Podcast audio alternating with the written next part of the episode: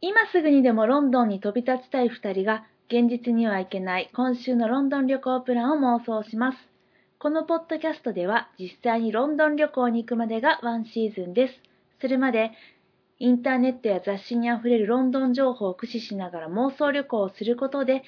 えー、何妄想旅行をすることで実際のロンドン旅行をより充実充実したものにするのが目的ですでは第35回妄想ロンドン会議を始めます水口ですですですよろしくお願いしますツッコミどころがありすぎてさ何から始めていいか分からへんやんかいいよあるんやったら聞きましょうまかず記憶力の低下いや違うこれは記憶力が低下してるんじゃなくってあの体力あそうとね脳みそが疲れているんだよねでなんかそれに伴い滑舌が悪くなり何言ってるか分かんなくなりうんまあまあそれはさておきお前、は今ロンドンおるやろ、そうやねなんかし自分でこの枕を何話しながらね、いや現実には行けない今週のロンドン旅行プランを妄想しますって言ってんねんけどうん、うんこれ今ロンドンやねんやんか、はいそうですねもうリアルやんそうですねえーいつもはねリアルロンドン会議であおロン届けドしンていいるる時はね、はいこんな感じのぬるいうん、あまあぬるさは相変わらずかうんうん、いつもぬるいからねまあロンドンの夜うん寝るまでのうだうだした時間のおしゃべりをねそうそうそうそう聞いていただくっ昨てい日うもテンションだけは上がってたんやけどもう眠くてひ眠どくかったてですよねいや本当聞いてーいただいてる方失礼しましたひどいと思うもうなんか途中とかね喧嘩始める しねそうそう思考能力低下してるゆえに したくもない喧嘩を始めるっていうあれせんでいいしあんな喧嘩しかも2人ともねろれつ回ってなかったのいやー疲あれてのたね脳は覚醒してるつもりやけど体がついていかなくてうんでも喋りたいことがたくさんあるから気がせいてたのよねうんなんやろね でた脱線して喧嘩っていう本当に申し訳ないうん意味わかんないと、ことになってるけどはい、今日もね、まあ今日もね今日はでもねそのえっと何かというと本編なんだよねこれは一応本編として、うんはい、うん、で本編であの、まあ、今回のロンドン旅行の目的でもあった、はいハムレットの感想をねはい、ネタバレ満載でお届けしようじゃないかと本当にネタバまあねネタバレ言うても話は熟知されてるかと思うのでうんだからまあ演出最後に「だったりとかハムレット死にますよ」とか言うのも ねネタバレにはならないと思うので、うんうんうんだかただなんかちょっと見たままの感想をらね楽しみにしてはる人いると思うんで、うんこれから見るとか、うんあのもちろんそのロンドンで見ないまでもうんスクリーニングで今後ね、うんナショナルシアターライブでやる可能性がないとは限らないので今ね残念ながらなんか日本がラインナップに入ってないんだってああそうなんようんっていうのを聞いた、あらら、うんはい入ったら儲かるのにねいやーまあ日本はねでもまあ字幕とか翻訳の問題があるからあそうやな、まあちょっとまあ遅いかもしれないけれどね、うんうん私もねもう一回見たいからな字幕付きで見れるならね、なのでなのであのナショナルシアターライブやってほしいなと思うんですけどもね、まあそんなですねあのえっとベネディクト・カンバーバッチさん主演の、うん、えーシェイクスピアによる「ハムレットはい、」をですね、はい、あの9月の2日で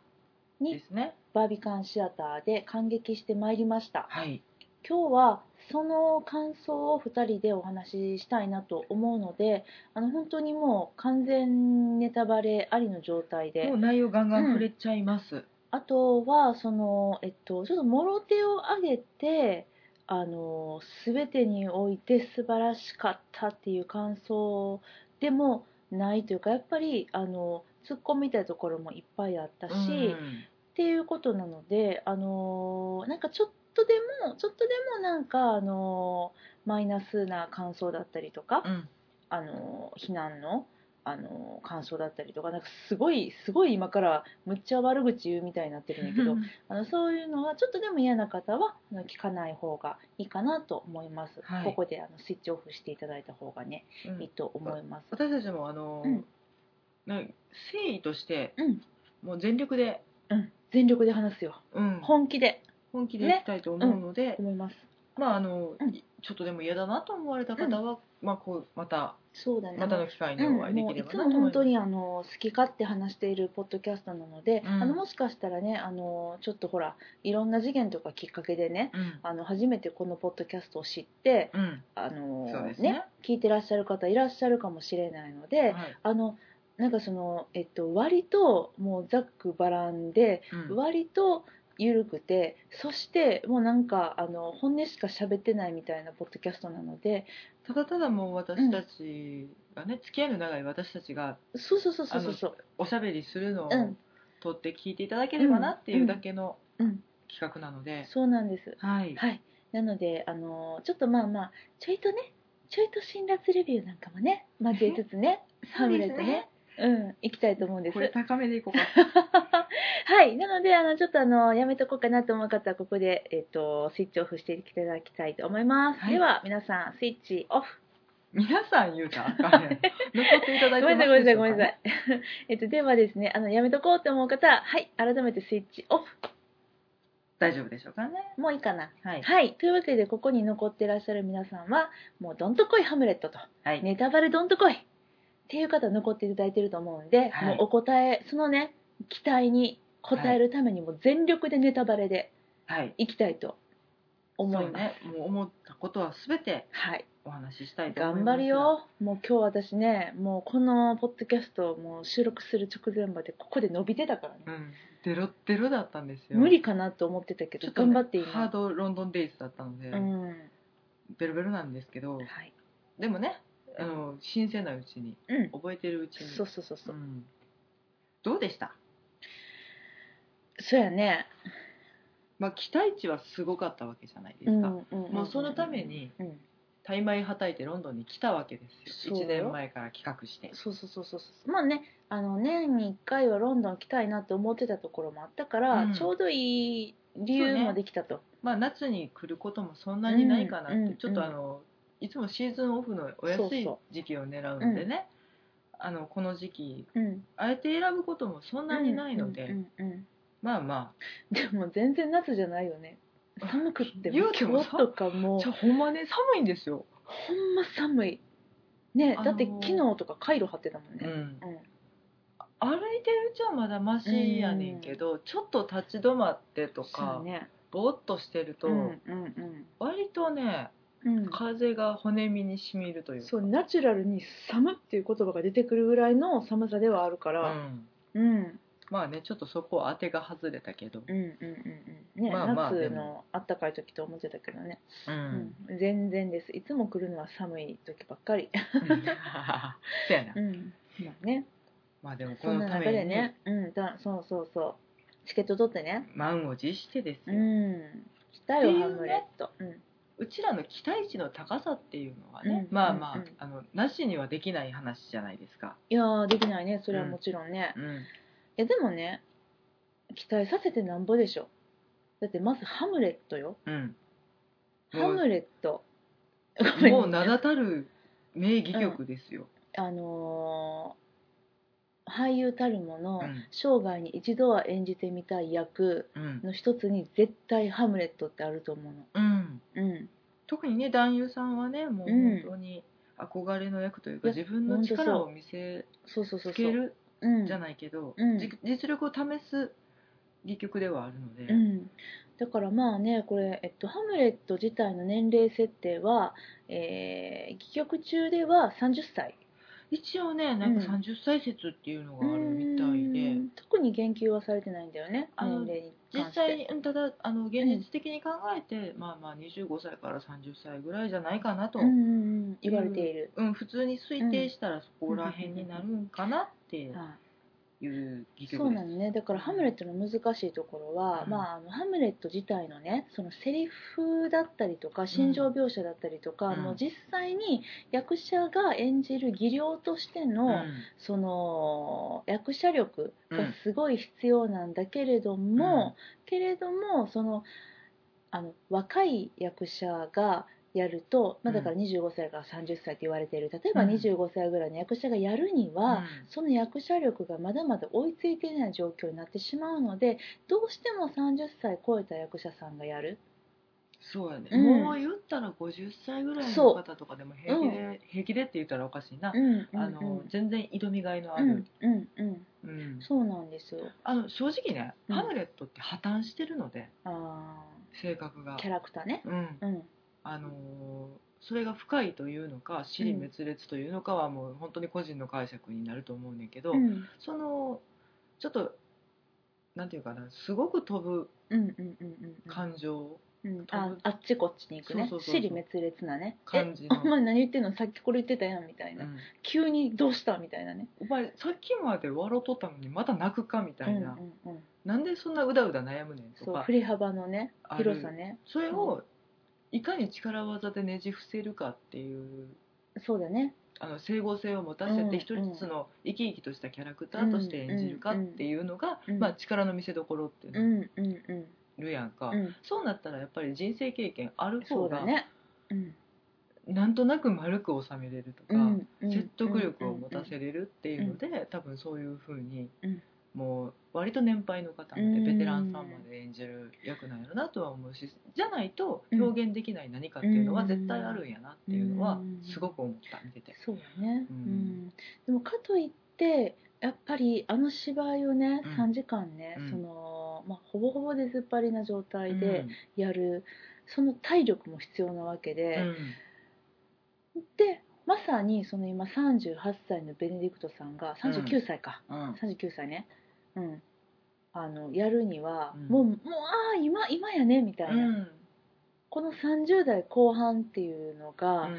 もうベスト・オブ・ハムレットうん年代よジェネレーション。ジェネレーションよ、うんうん、あの藤原竜也君がさはい、あすごい若い時にそう史上最年少でうんあの、まあ、に日本におけるかな史上最年少ね、であのハムレット演じて、うんでつい先日、え5月6月ぐらいだったかな6月かな、うんあのね同じくバービカンで、うんロンドン公演で、えーもう一度ハムレットをね、うん多分なんか最後の「ハムレット」って自分が言ってたけどあれ言ってたっけあれわかんない蜷川さんがじゃなあくて蜷川さんがかなあ蜷川さんの最後の「ハムレットか」ううんんうんうんまああのやってたけれども、んその藤原竜也君も今30いくつかなっていう感じだねうんうんうん、 30代入ったぐらいかなうんうんうんあこれねこれねちょっと話しと言いますけど、あのそのそのハムレットうがん9月7日のですね、えーあ午前午前0時はい、にあの BS プレミアムでうん、放送ありますんで皆さんこれもうマストですこれ見ましょうねマストだね、うこれんはハムレットもう絶対見てほしい私見てないのに何をおすすめしてるのって感じだけどでもでもでも見てほしい、まあでもすごく定評,、うん定評のある蜷川演出のハそうムレそうットそうそうそうも評判もせ良かったしね、うん世界中回ってはったしねそうそうなんでこれはもう嬉しいことやね、うんまあそういうちょっとハムレットづいてるうんね私たちの周りでもありますけれども、うんまあそれでまあそんなえっとベネディクトさんがうん30代もうギリギリねうん後半の年にハムレットを演じたとうんねもうこれが期待値まず一つでしょうん1個目のもう大期待値うんうん乗りに乗ってる旬の役者さんのうん旬の時期ですよ、そうのハムレット、うんこれは、まあ、その1って言ったけど、うんもうその1でもありもう全てでもあるっていうか、うんそれ以外の期待値はないっていうかだってさ、うんその私たちがチケット取ったそう時なの点でさベネディクト・カンバーバッチ主演「ハムレットうん」以上って感じだったよそうやねハムレット確かにハムレットがすごく重要なんだけど、うんいやオヒエリアどうしたとか、そうえクロディアスはとかうん、いろいろ考えましたいや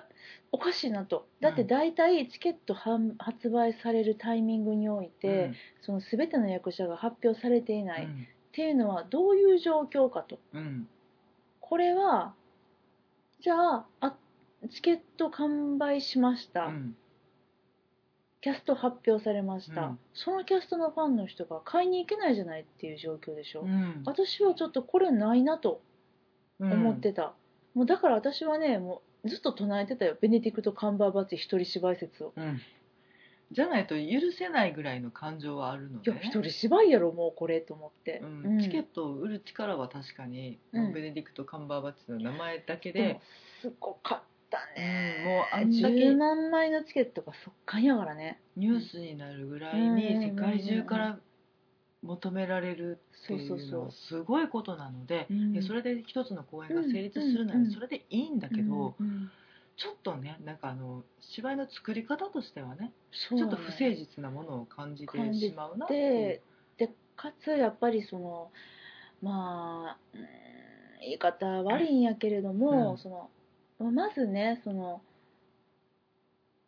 ベネディクト・カンバーバッチさんが「ハムレット」をやるんだったら見に行こうっていうやっぱりあの舞台を見たことのない方たちうんで、あの客席が溢れ返ってしまうんじゃないかと。うんで私は舞台を見たことのない方が舞台見に来てくれるようになるっていうのはめちゃくちゃ嬉しいことやしもうね何がきっかけでもね、そう舞台というものそになんか触れていただけると、うんうん面白さがわかるんじゃないかなっていそう。もうそれはもうすごく嬉しいことやねんけど、うんやねんけれどももうちょっとね日本で見た芝居舞台でもちょっとなんか嫌な経験をしたことがあってね、うんそういうタイプのお芝居を見に行った時に、悲しいよねあれね。まあ、何ってねあの某浦市のうんんばまさきくんの、うん、もうほぼほぼ言うとるから映画なん 事務所からクレームは来えへんと思うでいやね、グリーンフィンガーズって舞台をね、見に行ったのよ。うんうん私、あの、相葉くん好きやねそうファンやねん。うん、そうね。いや、もうなんか、もう彼のね、あの、誠実な、あの、礼儀正しいところがね、素晴らしいなと、うんもうなんか、それは果たして相葉くんのアイデンティティなのか、あの、私は何を彼にこれ以上求めているのか、 全くわからないんだけれども、まあ、見に行ったんよ。うんでね、あの、平見喜二郎さんとか出てたのう。んすごくないいやみそれはすごいよむしろ私はそっちが見たいよいやそうやねんですよねね見に行ってそしたらもうねあのもうびっくりして何があってさ相葉君が出てくるでしょ、うん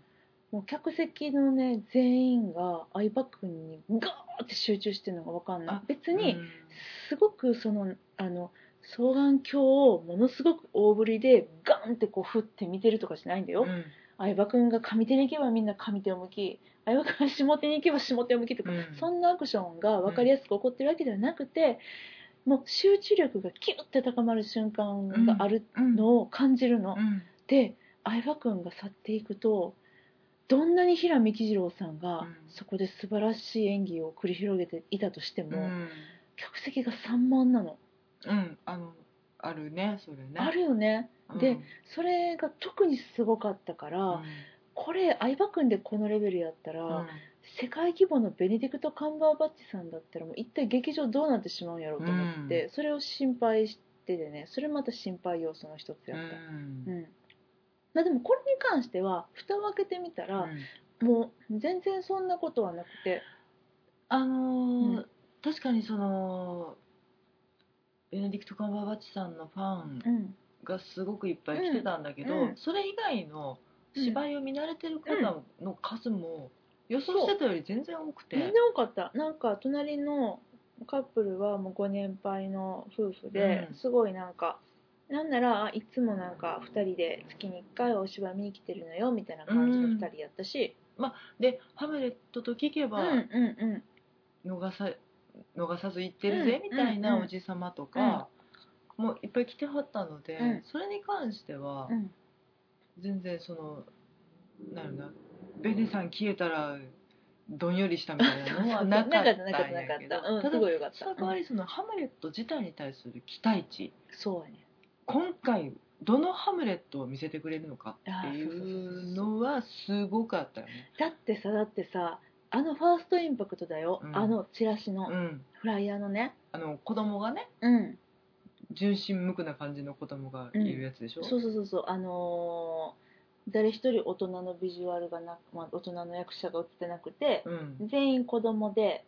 あこれはオヒーリアかなこれは墓堀かなこれはハムレットなんだろうなみたいなうん、のを思わせるちょっとこう抽象的なうん、ね非常に綺麗なビジュアルだねイメージイラストか写真かなんだろうこれどっちだと思うね写真じゃね写真なのかなまあ写真かなでもえっと絵って言われても全然納得できる感じのなんかまた似てんねんこのハムレットらしき子がねベネディクトさんにうんちょっと雰囲気似てるよねねちょっと似てるんだよね、うん、まあまあそんな感じのねすごく興味をそそられるというかこれは新しいハムレット来るわって思ったよねこのビジュアルで、うんハムレットと歌うからにはうん何かを見せてくれるよなっていう、そうあのー本当にハムレットを、うんでやり尽くされ多分本当に上映回数世界一なんじゃないかっていうぐらういんうにんうんやり尽くされてるから、うんもう何をやっても新しくはないのよね、そうやね現代なん風かそうそうっそうていう言いながら、うんその現代風を400年積み重ねてきて るし、そうそうもう現代風っていう演出自体がもうステリス古いんだよねうんジーパン箱が何しようがうんもう驚くことはなくって、うんうんうんだからもう今多分一番新しいのは、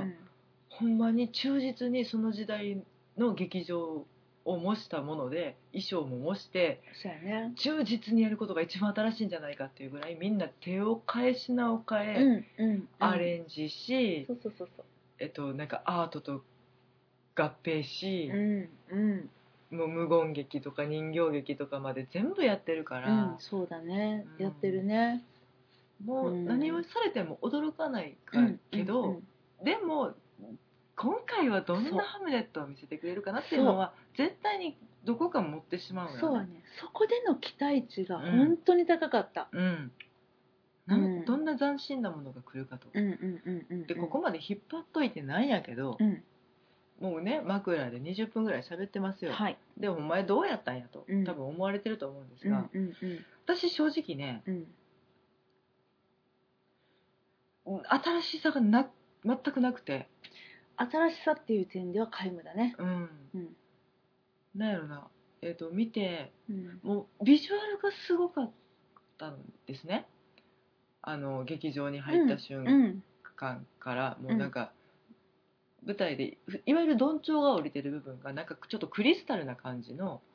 ものに覆われていて映像が映写されてたりとかして、あのまあ注意書きやったりとかするんだけどあれでもバービカンのデフォルトなのああれのデフォルトなんや、ちょっとだから気狂ってるってみんな言われてて狂ってんな、うんあれ何やあがのどんち ょうみたいなあれはすげえこれ作ったんやと思ってたけどあれねあれデフォルトあのしかもどんちょうって普通さ舞台のあの面から上にグワーンって上がっていくやん、ね違うんだよね、うんあのなんか上下に分かれ上下に分かれていくみたいななんか近未来かみたいな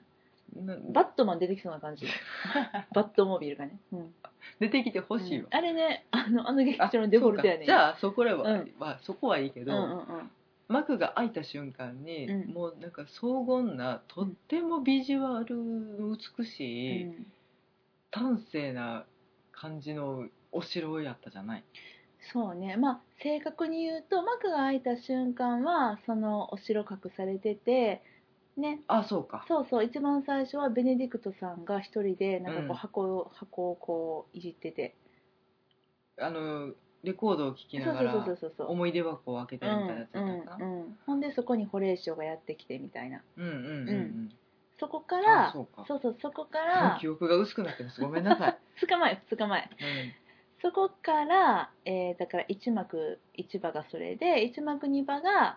あの大広間うん、はいもう、えっと、これからずっとそのね、えーセットで行くわけなんですけれども、その見たことないような精巧な荘厳な作りの、うんお金かかってんなーっていう大広間がですね現れたんだよね私たちの目の前にあれは美しかったねファーストビジュアルとして綺麗かったなももうびっくりしてこれやばいわと思って思わずもう私隣のしんちゃんにすげえなみたいなうん、バシバシ叩かれましたけどすげえなこれみたいなうんで完璧だったねあれはただでもそれが開いた瞬間にうん本当にハムレットを演じるにあたりはあたって、うん一幕一場は城壁のシーンなんですねそうなのえっとあのマーセラスとバーナードと呼ばれる、うんえっと、部下たちずっこけ3人組みたいなね そうねあの幽霊見たってそうそうう寒いとこやけどおいでそうあの城壁のですねまあもん門門番じゃないな何あれ門番じゃな保い証に立ってるのかな、うんうんうんでそこであのハムレットのお父さんの幽霊をねうん見るっていう永遠それねマジやっていやそんなわけないやんってそんなんちゃうやろ 誰だってやつね、そうそううん、あの友達同士でそうそうそうそうそうそ喋って、うんそこからその亡霊のう、うん、激白につながるっていうのがもう本当に記憶に書かれているファーストシーンなのうんなでん、か変えてきたなと思ったよねうんそれをすっ飛ばしてその次のシーンから入ったんだよね、そうねそうねうんなのでうん、どうなんのっていううん美しいけどどうなんのっていう、うんまあでもまあ正直ねあの城壁のシーンはねいらんっちゃいらんねんよもう一回やるんだもんだってハムレットがさ俺にも見せろみたいになってきてさほんまにほんまに父上かみたいな状態でやってきてさあーあーまあ、そのシーンもあったわけじゃない、うんあったねまあ、あれだけで私は十分やと思ったから、まあ、うんシーンをカットしたことに関しては、うんまああなるほどねあそこカットしたんや、うんうんうん私もね、うん、実は思ってたいらんよねみたいあなあじゃなんか取っかかりにくいなっていうのはあってやっぱり最初にハムレット出てきてほしいねんよねなんかこの観客としてはああさそうあのじゃごめんシェイクスピア好きとしてはじゃなくって、うんその一個のエンターテインメントを見るものとしてうはん、なんかそのちょちょっとだらだら長いことねああの2人がねあうん3人かうんあの他人組亡霊とねうん喋、るのようん喋るねそうそうそうそうっていうのは、まあ、前からちょっぴり感じてはいたああ、うんいやでもそこ私はだからうんその前情報全く持ってない状態だったから、うんハムレットをそこまでそのき切り張りするっていう発想はあんまりなかったのね、あはいはいはいはい解釈的にそうのつまむはい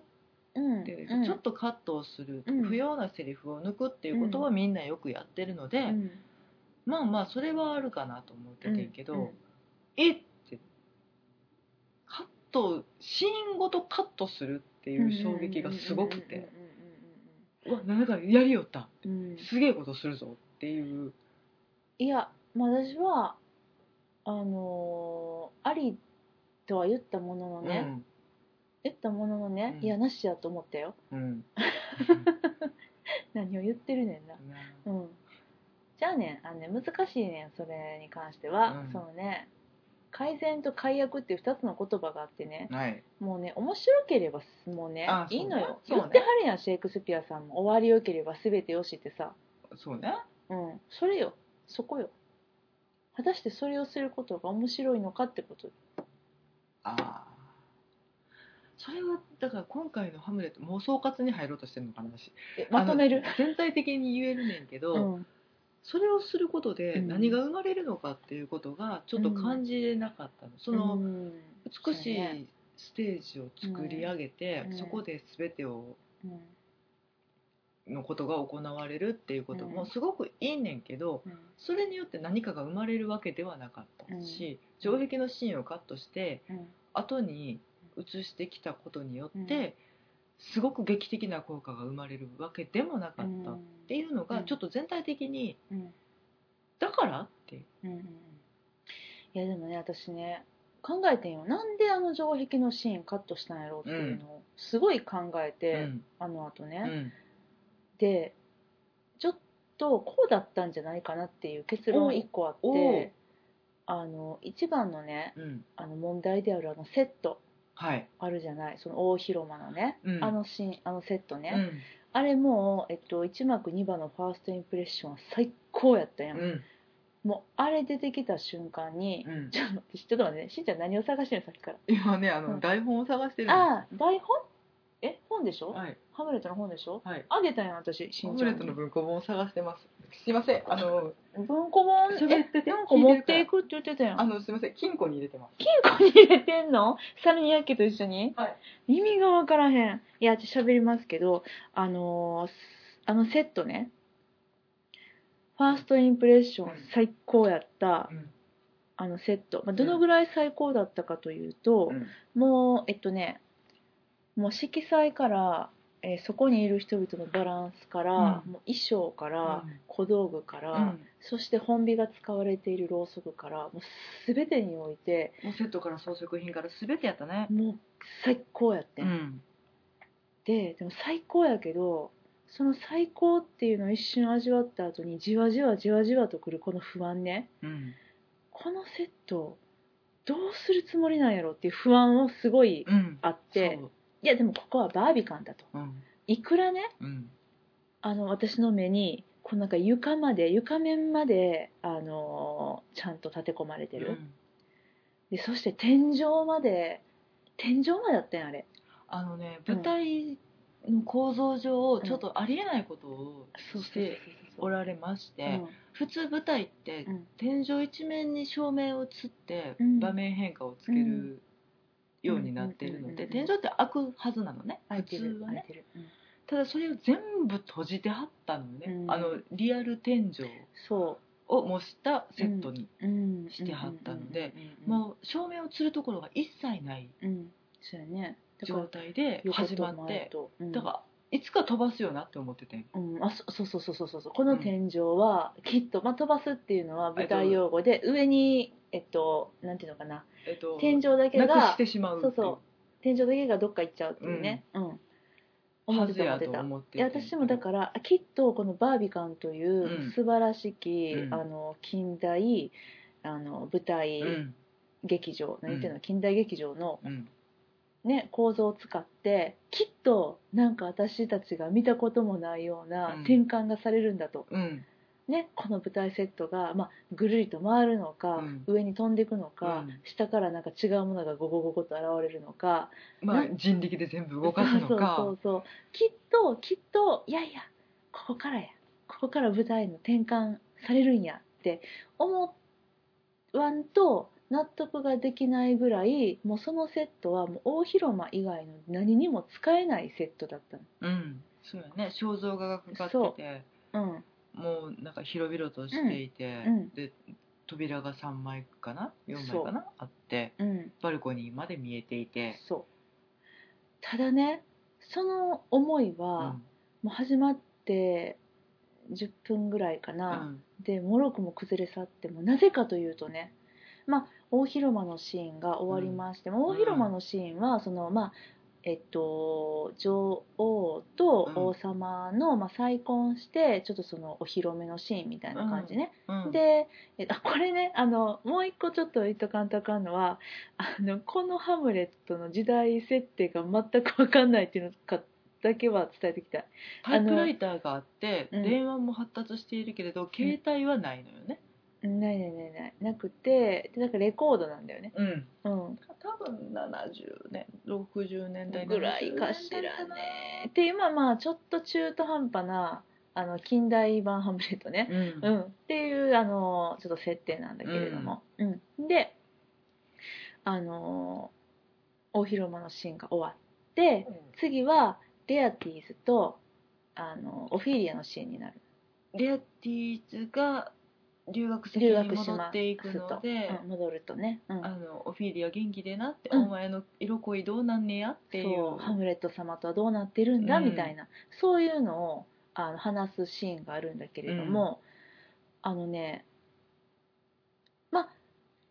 ハムレットおそらくねうんおそらくオフィーリアの部屋おそらくレアティーズの部屋なんか分からんけども、うん、とりあえずそっち側のボローニア世間ボのローニアスケのね何かね家や思うねんな、うん多分なでも私の目には大広間にしか映ってなくてねあの大広間のですねもうなでっかいテーブルがあ晩って餐用晩のね、餐用のうんどのような転換が行われたかというと、まあ、厳かに皆様があのいなくなりそして違う扉から一旦いなくなってリアティーズとオフィリアはやってきてでテーブルの端にこうちょんとねあのちょんとあの今日構えまして、うんそこで会話を始めまして、するとねどういうわけかね小人たちが現れて イケメンの小人たちが何人も現れてね、あの花瓶に装飾装装飾された、うんうんああの王と女王のね、うんその結婚のお祝いのおそらくね晩餐装会飾だったんでしょうね、あの階段とかにこうかけられてたなんかわからんちょっとこう植物のなんかアート的な何かの飾りとか、そういけばなみたいなやつねそうそうそうそうそう、とかあのたくさん並んでいた椅子うん、とかろうそくたちとかね本火のついてたろうそくたちね、うんそれをね小人たちがね片付け始めたのほんまに恋人ちゃいますよ ごめんなさいこれちょっとあのえっとなんかイメージの世界言葉のああやですかね。あのうん、そういう役とし黒子、くでも黒子は見えない体やから、うん、違うと思うあの、うん本当に召使い召さん使いってがいう役かな。わっと出てきて召使いとして片付けてはるねんけど、そうまあまあモブって言われる人たちだよねそう。でもね、がうん転換要員になりはって、そうやね。まあまあだから召使いさんが晩餐会を片付けてんねんけど、うん、普通に終わったからって言って片付けてるっていう体やねんけど、うん場所がどこやねんっていうことになるわけですよ。そうなんだよ、ね。さっきまでハムレットん家やったのになんでポロニアスん家で片付けとんねんっていう、いやでも私だからすごい考えてんよ。これはいやハムレットの家でうーんのだからポロニアス家じゃなくてハムレットの家のあのお広間でなさっきね行われていたねあれが終わって2人が居残ってんのかなぐらいまで考えてよ。人ん家であけすけに話しすぎやろ。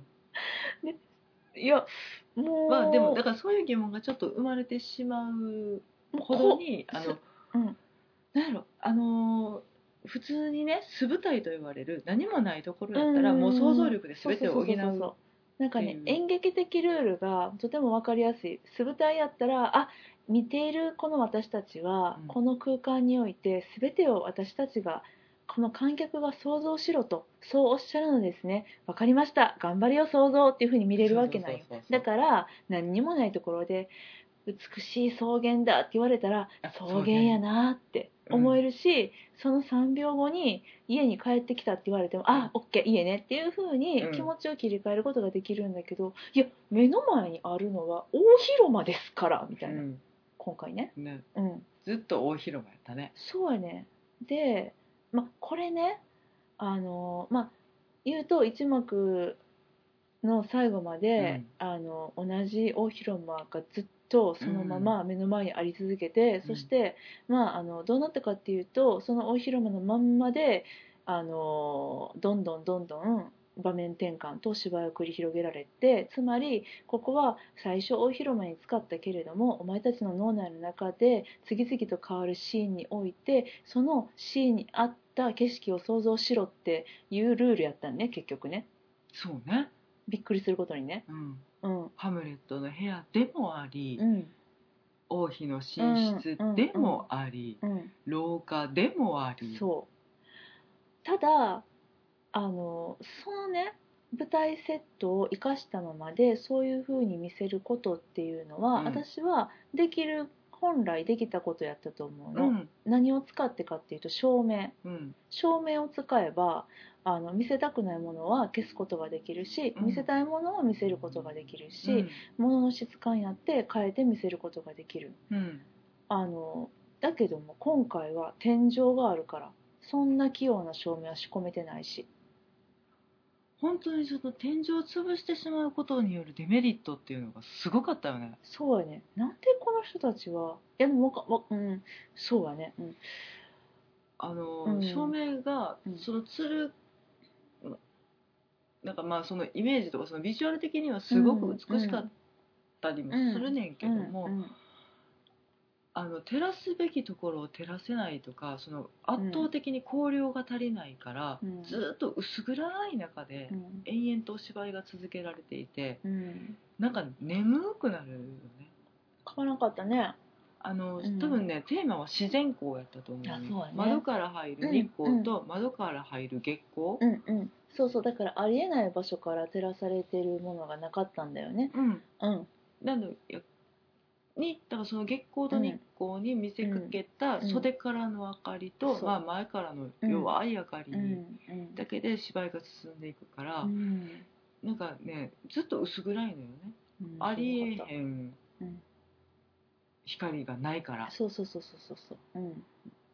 まあ多分こだわったんだと思う音楽もそうだったし、もうは天然の音、そうやねううんん、うん、でも、まあ、そのこだわりは素晴らしいと思うんだけれども、でもそれが逆にお客さんをだこ混乱させてしまうだったら、そのセットやってう、んいやおかしいやろっていうことにね、うんさっきと同じセットやのにここが違う場所ですよっていうふうに見せるのは、うん、いやおかしいやろこの芝居のルールどないなっとんねんっていうのがうん、あのまあ私が感じた、うんもう一幕中ずっと感じていて、うんでねあのー 唯一うん唯一天井のシャンデリアがうね、ん上下するっていうね大時きい々隠れるの、大きいシャンデリアがはねピヨピヨピヨピヨ出た引っ込んだ出たってなってねでもね大きいから目立つからいやその出てくる時とかいなくなる時とかもこうゆっくりいなくなったりもうゆっくりできたりとか、いやうん目立つしみたいなうんだったら最初からつけんなこのシャンデリアとかちょっと思っちゃってそうねう、んそうやねんよでそんな中でうね、ん戻るよ話は、は私がちょっと思った仮説の話、はいはいなんで一幕一場が城壁のシーンじゃなかったかってはい話、はいはい私もうこの芝居最初にセットできてしまったと思うねもうまあかん、えっと、演出家が希望したのか、はいえっとでまあ多分そうなんだろうんうけど、もう誰がこれを押したんか分からんけうど、んもうこのこのセットでこの大広間のシーンやりたいみたいな、あまずそこのアートワークができてしまったってこうとんね、これ見せたいっていうのがあったんやと思ううね、んって考えるとさそこにまで見せられないじゃない、うんじゃあ城壁のシーンをどこでやんのってなったらさセット隠した前のもうあのエプロンステージじゃないけどちょっとちっちゃいとこでしああか狭狭いいととこころねでしかできないじゃない、うんだから城壁のシーンを削らざるを得なかったんじゃないかなと思っそたっちか私そっちかなと思ってなるほどな、うんもう一回その見せたかったうん場面で見せたいその絵をね、うん大広間のシーンを見せた後はさ、うんそう その後にねもう一回城壁のシーンがあるって話さっきしたけれども、じゃあみんなね思ってると思う今不思議にあの見てない人はね、うんえじゃあその大広間のお家の状態なのに、うんもう一回あると言われる、うんそのハムレットがね、うんお父さんと対峙すうる、んその城壁のシーンは一体どこでやったのってみんな思ってると思うね、うんちょっとこれ教えとくとうね、んあの2階ですわうん2階でやりまし二た、階のバルコニーですわ。バルコニーっていうかね家の中やからねあれねあ、そうか。うんあの、なんていうんですか、踊り場。 踊り場踊り場あのね、うん、全く城壁ではないわけですよ。そうだかセらリフがだから、ちょっとね、そこがどうなってたのかがわか細らないので。かいニュアンス全然分かってないんで、うん大体こ今このシーンやってるなっていうのは分かるんだけれども、だからあの目で見ただけをお伝えすると、うんあのね、大広間があります、うそこからですね、えっと、下手に向かって2階に伸びる階段があります、うんで2階の階段のところにまあなんか杉の間に続く廊下的な踊り場的なものが柵にね、うん、あのあってそこでハムレットとあのホレーショと、うんマーセラス・バーナードみたいなうのがん、みたいなのって多分そうやねんけど。がねお父さんの亡霊を発見するわけなんですよ、お父さんの亡霊どこにいたかっていうのもちょっと伝えといていいうん。亡霊はね、大広間のテーブルがあった真ん中におったうん。うん。せやなあ。奥の扉からねうん。歩いてきて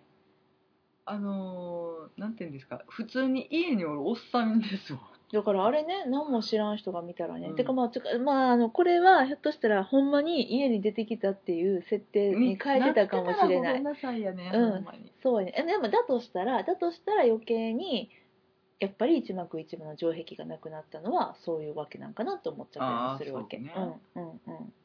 あの何度も言うんですけど本当にセットは素晴らしくて奥行きをすべて廊下で表現したりとすごかったねだってセンターのね、うん大きな扉、うん開けたら奥にまだね部屋があっうて、ん、すごい広いほぼおほぼ家使われることはなくただそのうん退場の後ろ姿を見せるとか、そうだねてい奥行きをう、感じさせたりとか、うん、なんかちょっと不穏な空気をうん向こうから押し寄せてくるみたいなすごく効果的な使われ方はしてたんですが、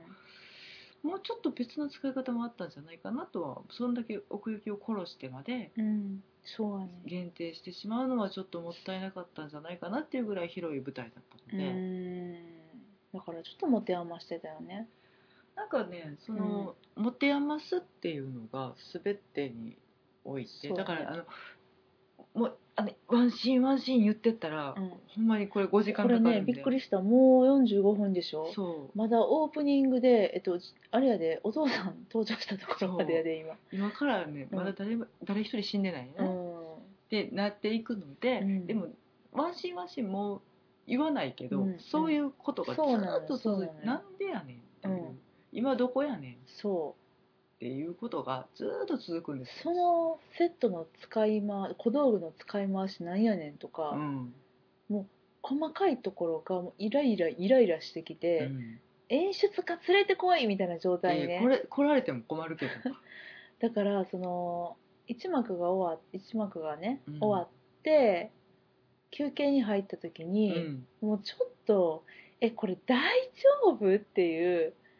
えみんな面白いのこれほんまにってあ一つ言っとくとベネディクト・カンバーバッチさんはすごい頑張ってたよ、うん、うんそう多分そこうん、お伝えすべきはそこめっちゃ頑張って役者さた、んはねすごいみんな頑張ってたよ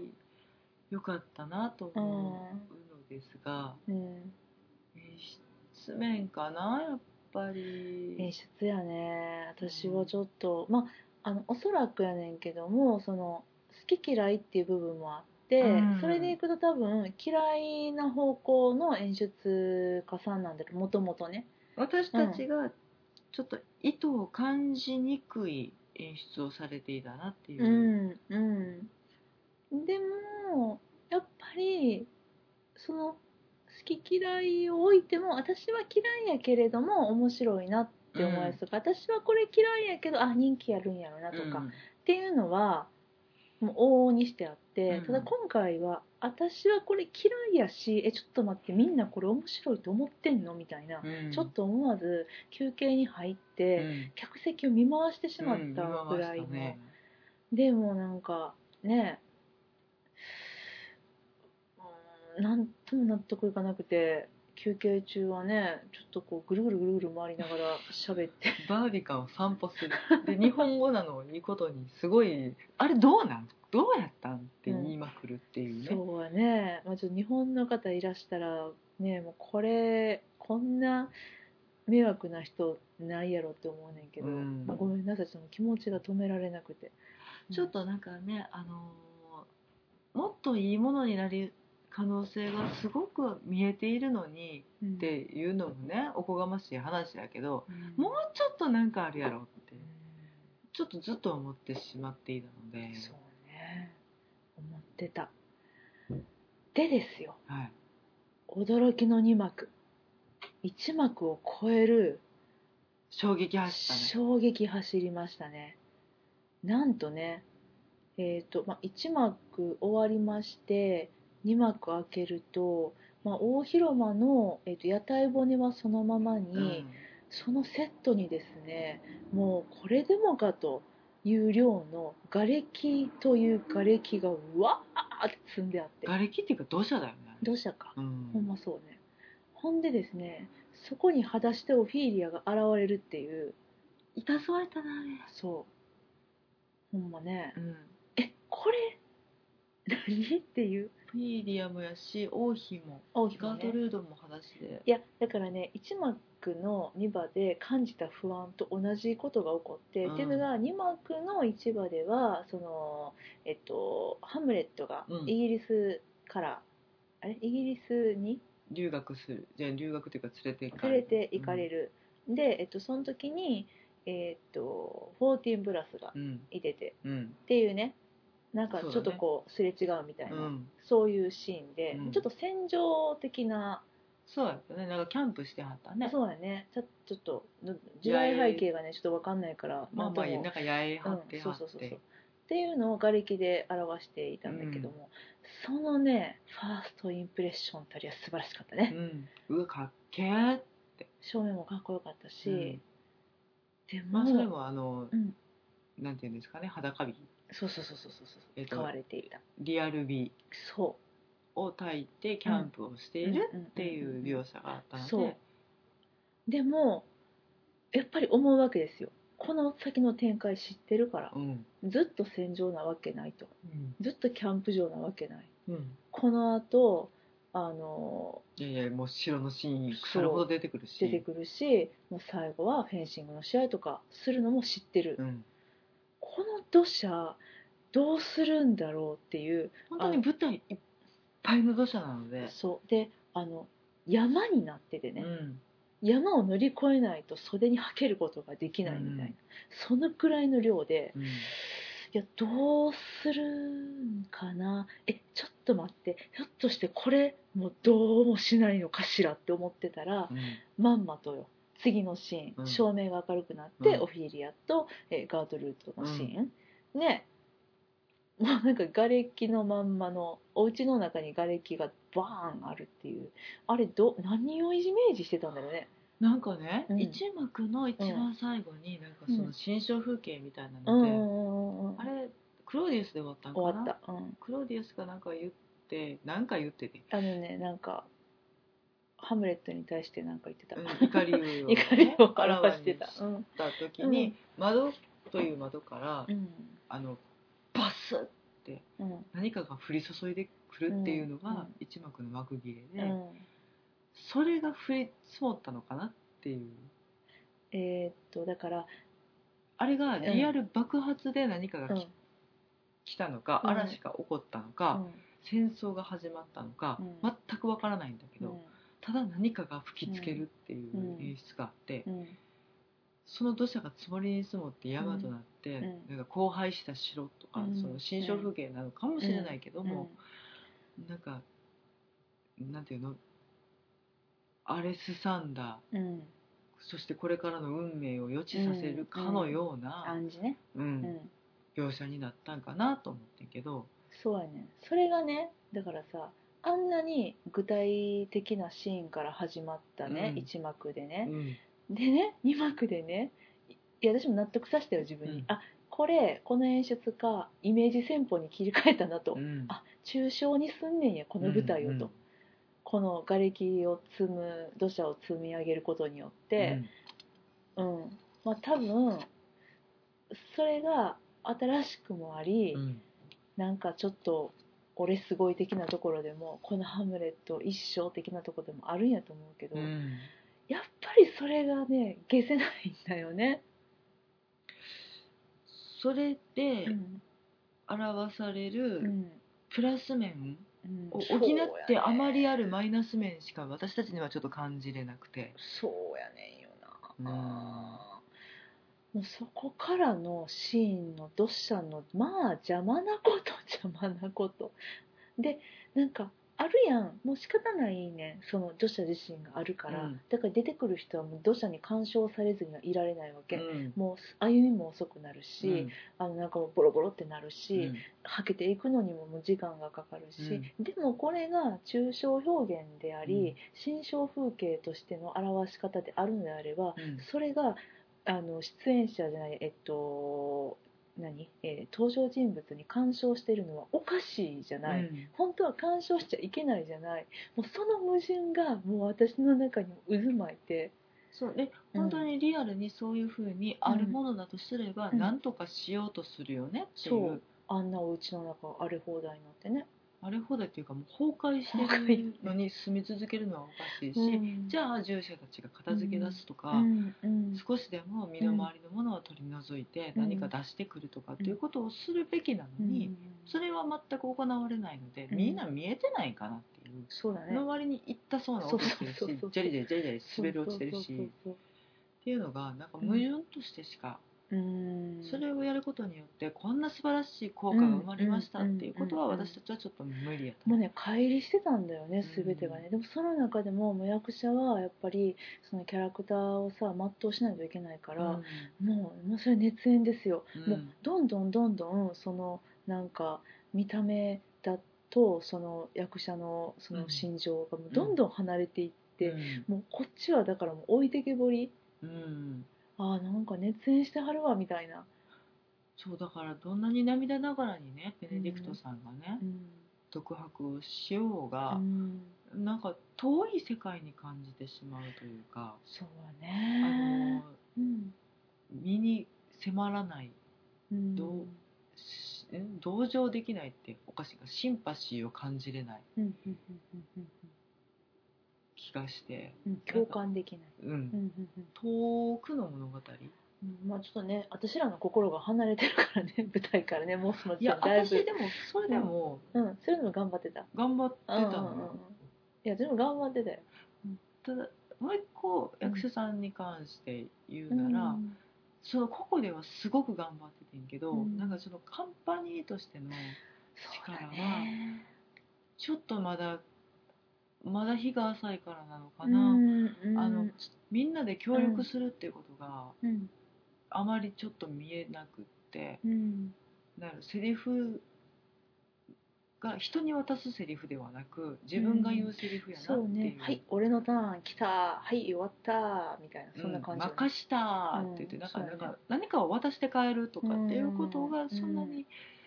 なんやろな全体的に感じれなかそうった、だねなんかだからシンーンが積み重ならなくてぶつ切りない印象やったなでも絶対それは、うんえなんていうの実力のある役者さんなのはもう重々承知なので、うんうんうんなんでなんやろうなとは思うできないわけがないいやなんか演出じゃないああそううなーんのっかて思なうけどなうんだってキアラン・ハイズさんとビュうんレオ・ビルさんはうん私前から映画とかで見て存そじうや上ねげて好てきやもんね大好きだったから、うんうんすごく期待してたんだけど、うんだキアラン・ハイズさん単体でうん見たらすごく成立してるし、超かっこいいし、うんなんて素敵なクローディアスなんだって思うねんけどあのな中のクローディアスとして考えたらうんちょっと埋もれてしまうの よねいや私は埋もれてたなんかね時々気づかなかったもんあおったみたいなうんそうそうそうなんだよねそれで多た分例えばうん登場人物がみんなクローディアスをうんすごく嫌っててすごく恐れててっていうんううんうん一つの感情を共有してればうんそうだ存ね在感って出るそうはずで、ただそこに立ってるだけでねうんうん何もなかったねなんかみんながそのハムいやハムレットがクローディアスのことをうん嫌悪してるっていうのはうんもう戯曲上明確なのでうん分かりやすいねんけどうん例えば王妃はうん本当はどう思ってるんやそろうとやねそうかやねそのうん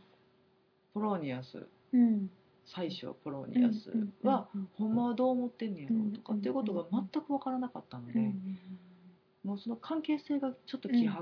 うんうんでうんうんうんなんかそのホレーションにしてもそそううでやねみんながホレーションのことどう思ってて、うんホレーションうんはハムレット以外の人のことをどう思ってるんやろっていうこそとうがねちょっと分からなかったなっそてうねまあ多分ちょっともうそのセリフをね、うんちゃんとね理解できてないっていうのはもう大きいからもうそれに関してもごめんなさいなんだけど、うんでもそうじゃないところで分かる伝わるものっていうのがあの生の演劇っていうのは本当に大きいので、うんそれが伝わってこないっていうのはやっぱそこがちょっと足りてなかったんじゃないかなっていうふうに私も思うんう、うん、分かるもんねだってそういうそういうの こそ逆に分かる、んやしなんかもううん何も成立してないし、うんもうなんかやってること分からへんけど、うんこの人たちが一丸となって何かを生もうとしているっていうことはうんうんうんうんうんすごく感動できることになり得るのに、うんうんそうにはならへんかったんかなっていうちょっと残念感が。そうやねもうで最後の最後にうさ、んあの決闘のシーンね、うん決闘のシーン今から決闘だってなったらさ、従者がさ、うん土砂を片付けたでしょうん決闘するに必要な部分の土砂だけ片付けたでしょ、うんもうあれでもうねもうかっくりだよもうこうなったの嘘やろうと思ってこうなったっていうのはね、肩、肩、え肩肩が落ちました。カザーンってなっちゃった、うん、魂抜けま した。それあかんやろと思って今まで無視しとったのにそこ片付けるんかと思って、ねえねえ、その結果邪魔やったんかいって思わしちゃダメなんだよね。あうれんなんなんかそういうのが本当に目についてちょっと最後の最後までもうえーってなって終わるっていうはいこれね最初にねちょっとあのちょっと批判的なコメントもちょっとあるって言ったけどこれ大批判でね全面的批判で、ね、いいこといいこと探あししいよいうことかいいこといこうか、うん、ビビルナイスうんビルナイさ んちゃうわルナイは出てないなレオビルさんかっこよかったよねあまあそうまあかっこいいはそうやねうんまあねでももうだからその単体として見たら成立するいしやだか素ら敵な役者さんはシーンシーンは良かったいよっとかぱい見た目とか第一の役者うんの役者さんも良かったしとかいろいろあるんですよガートルードさんも綺麗かったしうんすごい、い凛としてかっこよかったしうん、とは思うねんけどあれ私いいこと探しができてないいいこと探してもちょっとそれその流れでいくとちょっとダメな話で終わるわいいこと探そう 放送事故放送事故いいことあでもどうどうなんやろいいことなあなしまさかのなしいあやじゃあ分かった分かったいいことは縦良かったよあ縦はね縦良かったあれ、あれ初めて心をぐっとつかまれたうん、フェンシングにうんねあれ従ってほね、うんで本当にやってはったうやん、んあのなんていうのかなえっとちゃんと剣もあ合わせてたやん、うんあれよかったね、うんうんかっこよかったね本気度あが伝わってきましたれううんん、よう練習したんやろなって思ったうん 何さなうんであのーそうやねラストシーンすごいよかったけどあーけどとか言っちゃったまたああかんあかんあかんあかんあよかったとこ探して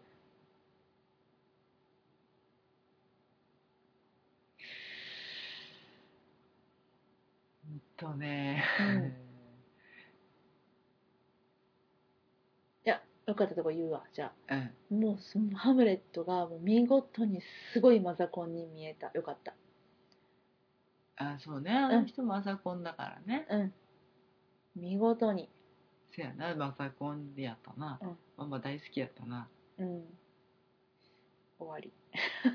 ちゃうねなんかね、私の持論として、うんシェイクスピアの芝居を現代に持ってきてはいけない最大の理由がうん電話を出してはいけないんやね、うんでもなあ小道具だけで置いとくだけでも、うん確かにそうやあねのシェイクスピアの、んお芝居のうん最大うんのトラップというか、うんもう全ての劇曲にうん関わることやけど、うんうん手紙がつかないとか、そう手やね紙が入れ違うとそうかやね待ってた手紙を載せた船が沈むとか、っうんっていうのがすくごく大きなキーポイントになっている、うんうんゆえのあの物語やうんかそうだらよ。ねそうだよね電話があってしまうとうん物語が成立しなくなるってういんううんうんうんうんだってじゃあ聞いたらいいやもん電話でなどうなってんのとそかう遅れるわうんって言ったら死なへん人いっぱいおんねん、 そうやねそうやねうんうっんていうのがうん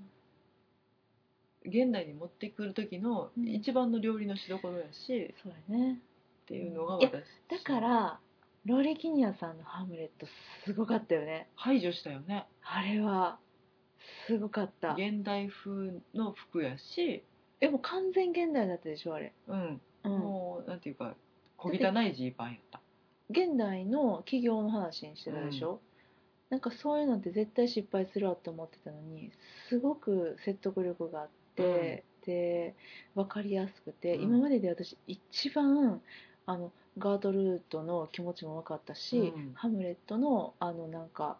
しっちゃかめっちゃかなあの尻滅裂なあのちょっと人格分裂してるよううなんキャラクター設定に初めて一本筋が通って、うん初めてオフィーリアのことを鬱陶しいと思わなかった、そんなハムレットだったんよねうんだから、うんなんかそれをがあの初め初めてでもないかまあでも初めてやな初めてイギリスの舞台の作品として見うんた「ハムレット」やったから、うんそれの期待値もすごい高まってたんだよね、うんでもまああれは素晴らしかったね、本当にうん、あれでしかもん何またやるっけやるのかな再上演東京とかでかなああハムレットはやんないのハかムレットやらなかったかなうんそうね、うんオセロとリア王かそっかそっかそっかうんうん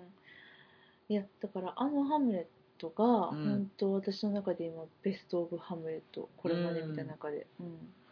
そうだからあのいやさっきの電話の話に戻るけどね、セットでうんうんうんうん、うんなんかその執務室はいはいはいみたいな感じで、電話とタイプライター使っちゃってたのよね、みんなめちゃくちゃ使ってたねうんうん電話で話してるみたいなうん小芝居をしてる人もいて、ういやそれは芝居としては成立してるし使う、うんあるものは使うべきなんだけど、んうんうんうんそれあってしまうとシェイクスピアが成立しないなってそうだね思っちゃってう、んそこもなんかちょっと気が散るポイントではあってあーじゃあもう出さんかったらええやんってうん思ってしまうあの、んなんまで出だしかたらの考えてなかったんじゃないあー見た目なんじゃないそうのかなあうん見た目なんかな、うんあある方がいいやん絶対黒電話がね電話山ほどあったけどがうねんうんタイプとねうん、うなんかねその辺がね、んなんか全てに通じるうんちょっぴりイラッとポイントそうですねそうですうねいん、やほんまねだからあとはまあこの芝居が、まあ、今9月の前半なのでまたね、うん10月までうんあるから、あのきっともっともっと良くなるだろうと思うし演出とかも多少は変えてくるところがあるかもしれないので、あのまあ舞台のいいところは、うんあのね作りどんどん更新していくことが、上書きしていくことができるから、キャラクターの気持ちの持ちよう一つで本当に見え方がガラッと変わったりっていうのもあるから、それに期待っていうところではあるんだけれどもって感じやねこれ何いいとこ見つけたうん、うんベネディクトさんが元気だった何それなんかすごいあ、のでもそれはうんうんうんはいフランケンシュタイはいはいンはいはのい時になんかちょっと救援されたりとか、そうやねあとなんかねちょっと声の調子が悪くなられたりとかって、うんうんまあそれも無理もない熱演だったのうんうでん致し方ないんですけど、そうねなんかそういうことになってたらどうしようと思ってすごい疲労度やっぱり、あの負担が大きな、毎日しなんとあかんからうなうん役やし、もうベラベラベラベラ喋り続けなあかんし、うんうんなんか消耗してはったらどうしようかなと思って。うんうんうんであの間違っても救援なんてことになったらそのためにそうやイねギリスに行く世界各国からのガールズがうんうん失望してしまうんじゃないかと思って、いやー本人もそのプレッシャーは感じてるやろねう、もうん絶対救援できへんと思ってると思う、うんでもでもなんか痛々しかったら嫌だなとかうんうんうん思ってたけど、うん元気でしたお元気そうでそうだね何より、でもやっぱ痩せたなと思ったけどうね、んうん顔が まあまあそれはね役作りとかもあるやろうからん致し方ないんかもしれないけど、うん別に喉の調子が悪そうそうでだもねなく元気そうやったね、うんうんまあ、でもステージドアはなかったね私らが見に行った回はねそうやね、うんなんかちょっと寂しかったけどねままああしゃあないかな、あのやらなくていいと思うじゃあそうやねそうやね私でもね本当にしんちゃんにも言ってたけどえどうするステージドア行くっていう終演後に、うんこれ面白かったらわあもうせめて一目でもちょっと見てうん帰ろうよってなってた、遠目でいいからねそうでも今回はいやこれなあちょっと本人に会ったら正直な感想言っちゃいそうやわって怖いいういや日本語でやけ ど、うんねえちょっとどう思ってはりますといい良いですかと怖いいや思うもんだって、まあ、役者はねその与えられた役を、まあ、うん演出家に言われた通りに、あのやるのがもう一番のその仕事なので、まあ役者がそんなどうこう言うっていうのはもう基本的にほもうめったにないことやと思うかうんら、まあ、そこはベネディクトさんがどう思おうが、うん与えられた役を全うするまでっていう、うんでしかもまあちゃんと全うできてたし、うんまあ、そこはもう全然構わないと思うんだけれどもなんかほんとついついそんな気持ちになりそうでちょっとどうしようかと思ったけどね、まあ、行ってみたんだよね裏口に、うん楽屋口にう。んで、まあ、あのファンの人たちがいっぱい待ってて、で、まあ、ちょっともう気持ちのねちょっと高まりのあの低さもあっうて、んあのちょっと遠巻きにちょっと様子が様子をまあまあない伺っていながら聞いてたしねそうそうそうそう、うんねでまあ結果はなかったんだけれども、うんまあ、その間にもあのたくさんの役者さんが出てくるわけですよ早か楽っ屋口らたねみんな帰んのだってね私らがねあの主演してうん普通に楽屋口について急いで行ったわけでもなくね普通に行って、そしたらもうそのタイミングからパラッパラとみんな帰っていってね、うんああの人役者さんやああの人も役者さんやみたいなうん感じで、でパラッパラ帰っていって、まあ、みんなの気持ちはもうベネディクトさんに向いてるから、うんもう一目ベネディクト・カンバーバッチが見たいとうんだからみんなそのまあ他の役者さんなんてもう無視なんだよねそうやねそうなんか限られてたかな、そうだあねれあの人スルー会ってちょっと何人か思った、思ったよね、うんでもその中でもさホレイシオ役のはいレオビルさんレオビルさんがさ私でも分かってああれレオビルやってサクサク変えてはったよねでみんな何にも声かけなくてでさしんちゃんはレオビル好きやったからね大好きいでやすちょっと待ってよしんちゃん行こうよレオビルやであれレオビル帰っていくねみたいなであのちょっと呼び止めたかったんだよね私追いかけたんだよね飲みかけてましレたねオビルさんを、ちょっと待ってみたいうな、んでも、えっと、あれ、何、えっと、あの、うし後ろをね、両ビルがいます、い私、後ろにいます、あちょっともう小走りでついていって、あえっと、声をかけたい、何やったっけ、えっと、え、レオビルってちょっと待って、えっと、レオビル、それともレオビルなんとか、それともなんとかレオビルだっけっていうぐらいの私の、あの、このね、そあうねの、知識の薄さね。そうねうん、で、しんちゃんに、え、ちょっと待って、ミスター何ミスター何レオビルレオビルって言っててミスター両ビルちゃうよね。ミスター何ミスタービルって。そうって言うから、ミスター、ミスタービルビルって呼ん追でい、かけたね追いかけたら、おおえ、何あ、ご、ご、ごめんごめんみたいな。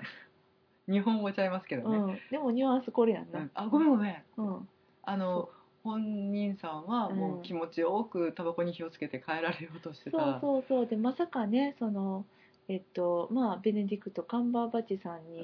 うん群がってる人たちの中にね、うんあのいや俺のとこに来る人なんておらんやろぐらいの感じでもうシューって帰って行ってていやいやいやいや正直私ナンバーワン目的ですかねかっこよかったねううんん、ら本当に気さくにうんほんでなんか「ああそうなんごめんごめん」みたいな感じでね、うんで日本から来たって言ったら「えー、ありがとう」みたいな。うん、そうでですねサインもらっていいですかって言ってね新潮文庫版ハムレットだし うんジャパニーズハムレットっていう意味わからんけどねほんでおおみたいなどこに書いてあるんであこの表紙にえいいのみたいな感じいでやねいやいやいや「手を表紙に」って感じガツッと言ってよってそ思ったうけそどうそうあの今見るとねすっごいこじんまり書いてあ るそうやね遠慮がちに、遠慮がちやったね、うんあのうんまあ、レオビルって短いしね、そうやな、うんそうやなでもちゃんと読めるよねレオビルって、うんだってさあの昨日のさトム・ハーディさんのさ、うんトムのさレジェンドのね、うんプレミアねあの線みたいやったよね、うん書いてたあのふいってたくさんのあのノートが差し出される中でどんどんどんどんサインしていくねんけどあれ線やろ多分シュッシュッシュッシュッってでふいって書いてふいって書いて あるナイキのマークみたいなのがそ多んなんや分ったね書かれてるんじゃないかなっていうぐらいの速さねえ、うんなんかちょっともうサインっていうよりかはなんかもう落書きみたいなね、いやでもそれでもさそうやねうん、うん直筆じゃんそうやな一人でも多くにうんうんうんうんっていうのはすごくわかるそうだねそうだねいやそれはわかるけどねそれに比べてうんそのレオビルさんのそうだか丁ら寧さ、でゆっくりねちょっとコミュニケーションを取ることができたんだよね、うんだからサインを書いてもらえてで写真も写真も撮ってもらえてでうん握手してもらえたねえうん幸せもうほんと幸せしかも最後に「テイクケア」って言ってくれたんだよありが とう気をつあけなてたねもってねって思う、そうもうでも「センキューセンキュー」しか言えんかっうた、ん、うん、本当にね何回も言うけどねいい匂いしたんですよ本当に うんなんか嬉しくなる瞬間やったねそうでももなんかもうほっこりしたね、喜んでるのが私らしかいなくてねなんかリオビルファンの方たちはいなかったんだね誰もねそうなのかなでも知名度ないわけではないよ、ね、気づかんかったんかもねあのしんちゃんはすごくねあの楽屋口から出てくる役者さんが何役の人だったかっていうのを一瞬にして見極める能力に長けていて どんな能力やもうなんかちょっとしか出てこないもうモブとは言わないまでも、ま、モブぐらいの役でちょっとメイン役があの芝居の本当にあのほんのワンシーンぐらいの役の人でもああの人あの役の人やってあの普通の服着てめっちゃ帽子深々とかぶってても気づくんだよねだからすごいなーって思うそれがしんちゃんの才能やと思なんやろね私が後ろの芝居を見るのが好きやからかないや私も好きやで、うん私なんて双眼鏡で見てんねんこうやって目悪いからさうんうんで最初にしっかり顔を見てあこの人やなうんうんうんって顔をインプットしてからそこからはあの仕草とうんあの声のねうん感じで顔をね想像しながら見てるんだけれどうもんうん、いやすごいなと思うだからそれで気づけたよねレオのこともね、うん、うんうんね気づいてたと思うねんけどな、まあでもほらねいつベネディクトさん出てくるか分からんから私らはさもうなんならいやまあベネディクトさん、うん、もうあのたくさんの人が行ってるから、う私らにまでそんなねあのなんかしてもらおうなんてうん、もうもうもうもう思う、まあ目一目見れたらいいかなぐらいの感じで思ってたから、もう疲れてはるしさ、うんでまああの出てきはったらギャー言うから分かそうるそやうそろうっていそううねもうだからね追いかけたよねうん両ビルさんもうね、ん結構な距離行ったよ行っね、た行った、ほうんんまだって横断歩道渡たっちゃったもんうんうん、そうなんだよね本当に邪魔しちゃったけでども本当すごくそれがあの嬉しい出来事だったね。あとねキアラン・ハイズさんはそうやねうんえっとね多分亡霊役のねうんカール・ジョンソンさんかなうん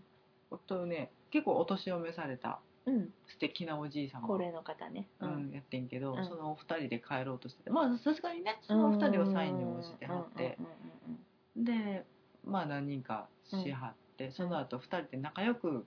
車に乗り込んで帰りうはんうん。ったかそらうそう同じ車に乗り込んでね。うこれどこ行くんやろみたいな。 ん飲みに行くんかなうんうんみたいな、うんうん。あれもちょっと可愛らしか可ったね、愛らしかったね。それはもううんちょっとあのお声かけるには遅すぎたので、そうやね。なんかうねんちょっと警備員の人にねあのちょっとこっち出てくんなって感じの車道はダメって言われて、うんあーってなってるうちにね帰ってしまわれたんですね。まあでもそれはね、ほっこりしながら見送らせていただきましてそうそうそうそう見送りましたうん。ね。素敵だったで、ねまあ、そうこうしてるうちに、まあまあ、今回はごめんなさいベネディクトさんはステージではないですってアナウンスがかかって、みんな解散していったわけなんだけど、うんでもステージではなくてホッとした、いややらなくていいんじゃないかうんな、あいれやあやっのた一目見たい気持ちはもう痛いほどうんわかるけど、うんあのーなんて言うんでしょうね役者がねうん楽役力出てくる時ってね、うん大概ドロドロなんですよ、うんもう疲れてるからね、うん見せた くないことも多いやないうん、でうんベネディクトさんクラスになるとさ、うんそのために整えなきゃいけなかったりとかってあんまり整えてる様子見たことないけど一応整えてんのかなあれででももさ、うんやっぱさその汗臭い状態では出たくないとかさああーるやんあ気使いはるんちゃうかなと思ってーなるほどね、うん、うん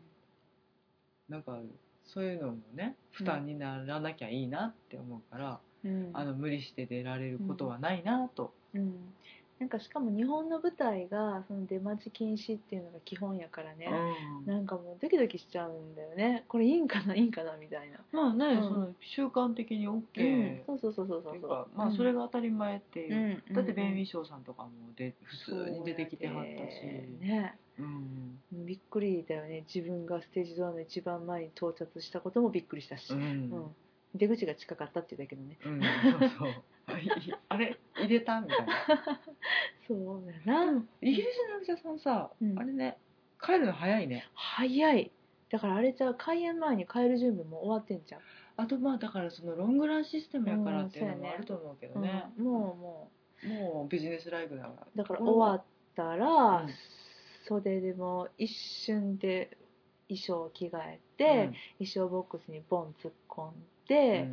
で買える服着て、、もう開演前から用意されてる買えるためのバッグ掴んで出てきて「はいオッケまああの衣装さんとかねマイクさんにはとても嬉しい、早く返してくれる人たちやからね ありがたいと思うーけいどつまでもね、うんあの来たお客さんと喋り話し込んでしまってね、うんあ洗濯がみたいなねうん衣装さんの、あでるあるあのマイクあのマイクのね音響さんのね、ちょっと汗があのちょっとごめんなさいねワイヤレス回収させてもらいたいんですけどあの電池も変えないとなんですけどこれねあるあるあるあるね、うん超あるある これがなくてね素晴らしいねビリー・エリオット昨日ね普通に、に私たちが何もせずにうん、そんなにダラダラせずに何もしてないよ、うんスッと出てきてるのに、うん役者さんに抜かされたからねそ「おい、びっくりおやね前何しとんねん」っていうぐらい早かっううんうたよんうんね、うんそんなもんなんだねまあまあ慣れてはるからやろうけどね、うんうんうんうんちょっとそういうとこも微妙に違うよねああ違うね違うね、うん、まあねやっぱロングランシステムがないからねそうやね、うんなんかまあ言ってるだから式の役者さんとかはそんなんかもああそうかもね、うんうんうんあ確かに早いかな、うん帰るのうんサクッと自分のやつが終わったら帰るっていんんう、いやいいことだとうんうんいい思こうとよですいいことですダラダラしててもいいことないからね、そうやね、ううんん、まあねというわけでもう長々とお伝えしてきましたけれどもまあこれが私たちのあの嘘偽りのないハムレットの感想ですはいね。でも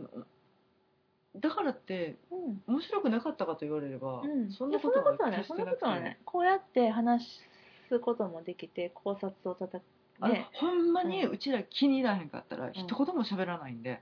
その芝居にについて、うんそうやねう、ん、うん、だからあこういう解釈をしたんだなとか今回はこっちで行ったんだなとか演出こうだったねとか、うんうんその砂利を避けたことですらよっしゃ避けてくれたなっていうなんか お前やっぱりやったなみたいな、んそういうとこもやっぱりあって、うんなんていうんかなあの決して嫌いになれないし本当にこのプロジェクトを今回あの企画してくれてそしてベネディクトさんがやってくれて、うんさらにリョービルさんが出演してくださり、うん私たちと、えーサインをくださったりとかの時間本当にをねですねいただけて本当にね、あの本当に本当にあのロンドンに来てよかったなと、うん、うん、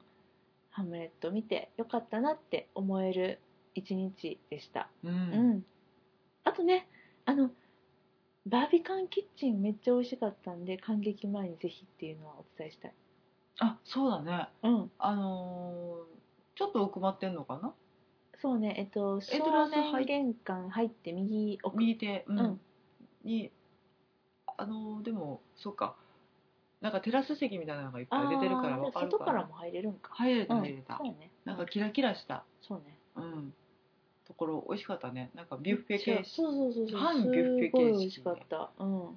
うんあそこはちょっと早めに行って、うん、腹ごしらえするにはベストかも、ねえ開演直前もう満席だったもんうね、ん私たちそうなんです今回ちょっと早く着きすぎてしまって ねぼんやりして たぼもんねんやりしてた、うん、でもあそこがあってよかったうんで、美味しかったし本当にであのーロンドン子たちがねうん感激前にワインを傾け、うん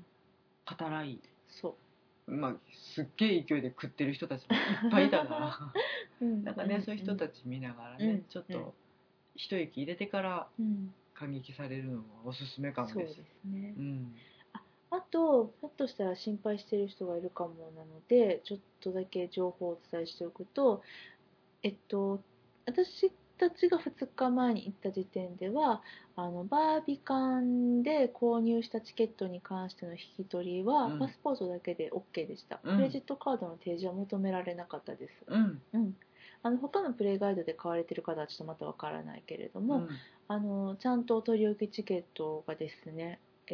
ーアルファベット順にねうん棚に入ってて、うんそこから出してもらいましたすぐに出してくれた、んあと窓口もたくさんあってあのグッズの売り切れとかもなかったあよねなかったね、うんほんとなかったなかったで今回ね、えーと「ハムレット」のパンフレットが第1版と第2版があって、うん第1版はあの開幕前に作られてるので、うん中身がリハーサルの写真、うん稽古場の写真ばっかりです、で第2版の方は舞台写真、入ってた入ってねるねいっぱい入ってたね、うん、ちょっと中身の構成も全なんか変わってまあ、中身て、自体は、うん書いてる文字は一緒やと思うねんけど、うんうんちょっとなんかレイアウトとかが変わってるから、うんまだちょっと印象が違う感じそうだね、うん、だからまああのーせっかくなのでね、うん両方購入されてもいいと思いますし、あのー第2版の方にも稽古場写真はちょろっとは載ってる、うんうん、なのであのどっちか一冊ってなったら第2版かなとやはり思います。あのー劇場うん、のエントランスのところにグッズコーナーがあって、うんうんそれは会場時間まで開かないのかな開かない開かないあのーだから一応チェーンで封鎖されてる感じで、うん外から覗くことは全然見えるけど、うんうんあの購入することはできないんですが、うんうんちょっとバービカンセンター自体のうんお土産売り場みたいな、うん他のグッズもいっぱい売ってる、うんうんうん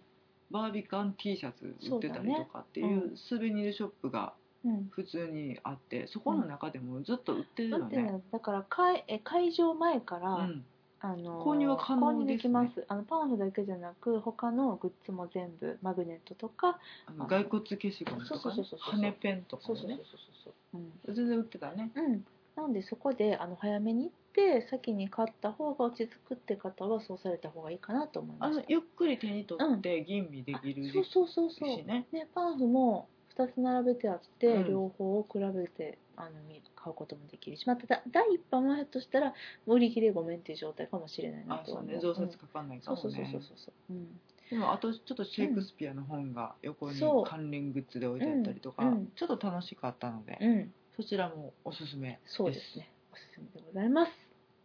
はい言い残したことはないかなうん、なんかいっぱいある気がする けどもうええわ、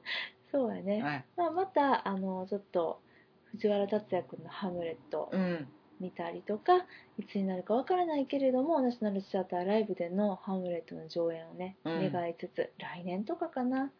来年来ただらいいったねらいいなうんって思いながらですね今日はこの辺りでお別れしようと思います、はい長々とありがとうございましたまじゃあたまたじゃあまた今度は帰国してからそうだねだね、こっちの本放送の方は、はい本配信の方は。はい。えーまたそしてナショナルシアターライブがあるので、見に行きます。はいはい。ではでは、えーっと、また次回お会いしましょう。さようなら。